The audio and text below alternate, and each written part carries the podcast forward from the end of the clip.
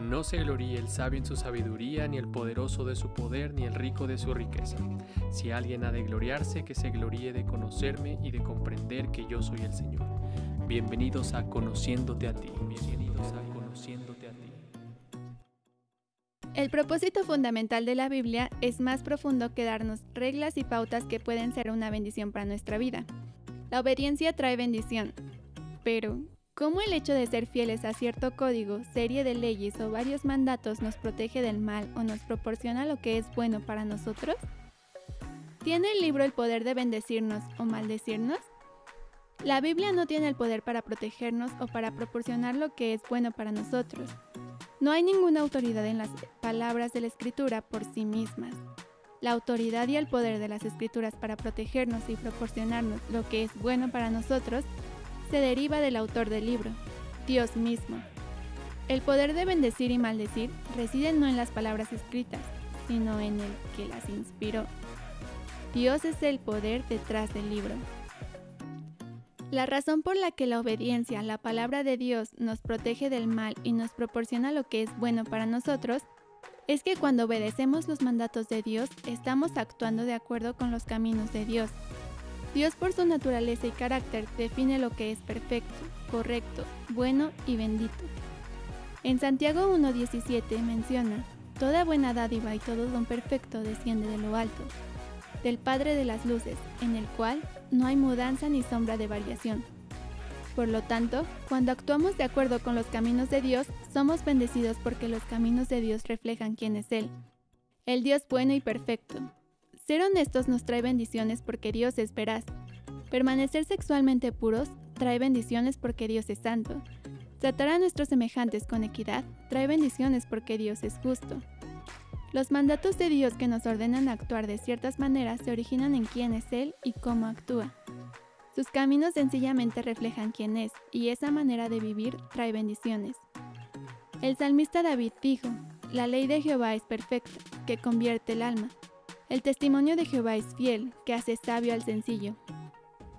Los mandamientos de Jehová son rectos, que alegran el corazón. El precepto de Jehová es puro, que alumbra los ojos.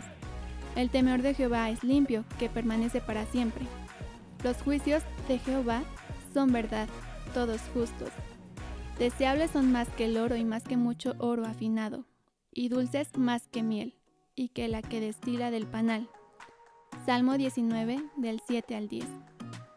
En estos versículos vemos cómo David se refiere a la ley del Señor, el cual, ley en hebreo es Torah, que significa instrucción, precepto, estatuto. Y la palabra perfecta significa integridad, perfección, que es recto. Por lo que, a través de esto podemos determinar que la palabra de Dios es suficiente, porque llega a abundar todos los aspectos que a Dios le interesa revelarnos en su palabra, su ley muestra totalmente lo que Dios hizo para redimir a su pueblo. Solamente la ley del Señor es la única que puede quitar la mente que el hombre tiene de amor a sí mismo y amor al mundo, con el fin de dirigirla hacia el único que lo merece, que es Dios. A través de los versículos anteriores vemos diferentes palabras. Ley, preceptos, testimonio, mandamiento, temor y decretos en los cuales vemos a David como los hace hincapié con su alabanza a Dios a través de este salmo. La palabra de Dios nos muestra, instruye y recuerda la recompensa prometida a los fieles. La escritura es un testimonio fiel y digno de confianza. Nosotros debemos continuar dando testimonio de su autor divino. En guardarlos hay grande galardón. Las leyes y los mandatos son perfectos, dignos de confianza, rectos, puros y son verdad porque esas son cualidades de aquel que dio las leyes, Dios mismo. La palabra de Dios no posee esas cualidades en sí misma, las deriva de Dios. Vivir de acuerdo con los caminos de Dios refleja cómo es Dios. A su vez, trae beneficios claros y concretos, como dijo David. La ley de Dios reaviva nuestra alma, nos hace sabios, trae alegría a nuestro corazón y nos da buena percepción para vivir.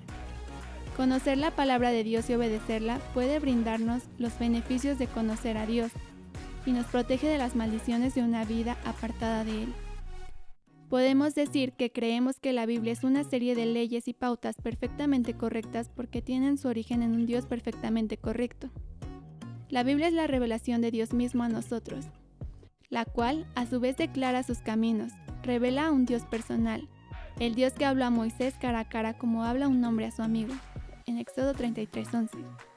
Es la revelación de Jehová cuyo nombre es celoso, Éxodo 34:14. Es una revelación que desde las primeras palabras de Moisés escritas en el libro de Génesis hasta las escritas por Juan en Apocalipsis, refleja el corazón amante de un Dios que quiere que vivamos en una relación correcta con Él, a fin de poder disfrutar de todos los beneficios que esa relación ofrece. Las escrituras son el medio que Dios ha escogido para presentarse y revelarse a nosotros a fin de poder disfrutar de una relación con nosotros. La palabra de Dios nos es dada con un propósito muy relacional, para que lo conozcamos y disfrutemos de todas las bendiciones de una relación con nuestro amante Creador.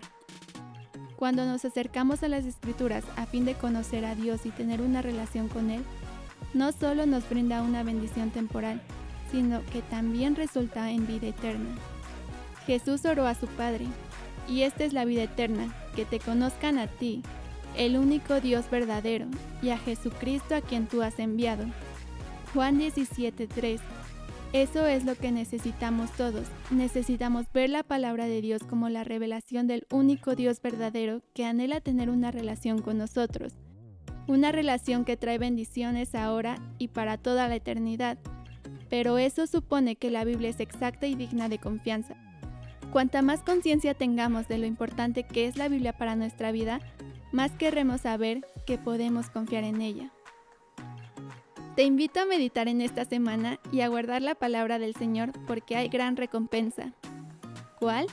De ser librados de las consecuencias que trae el pecado.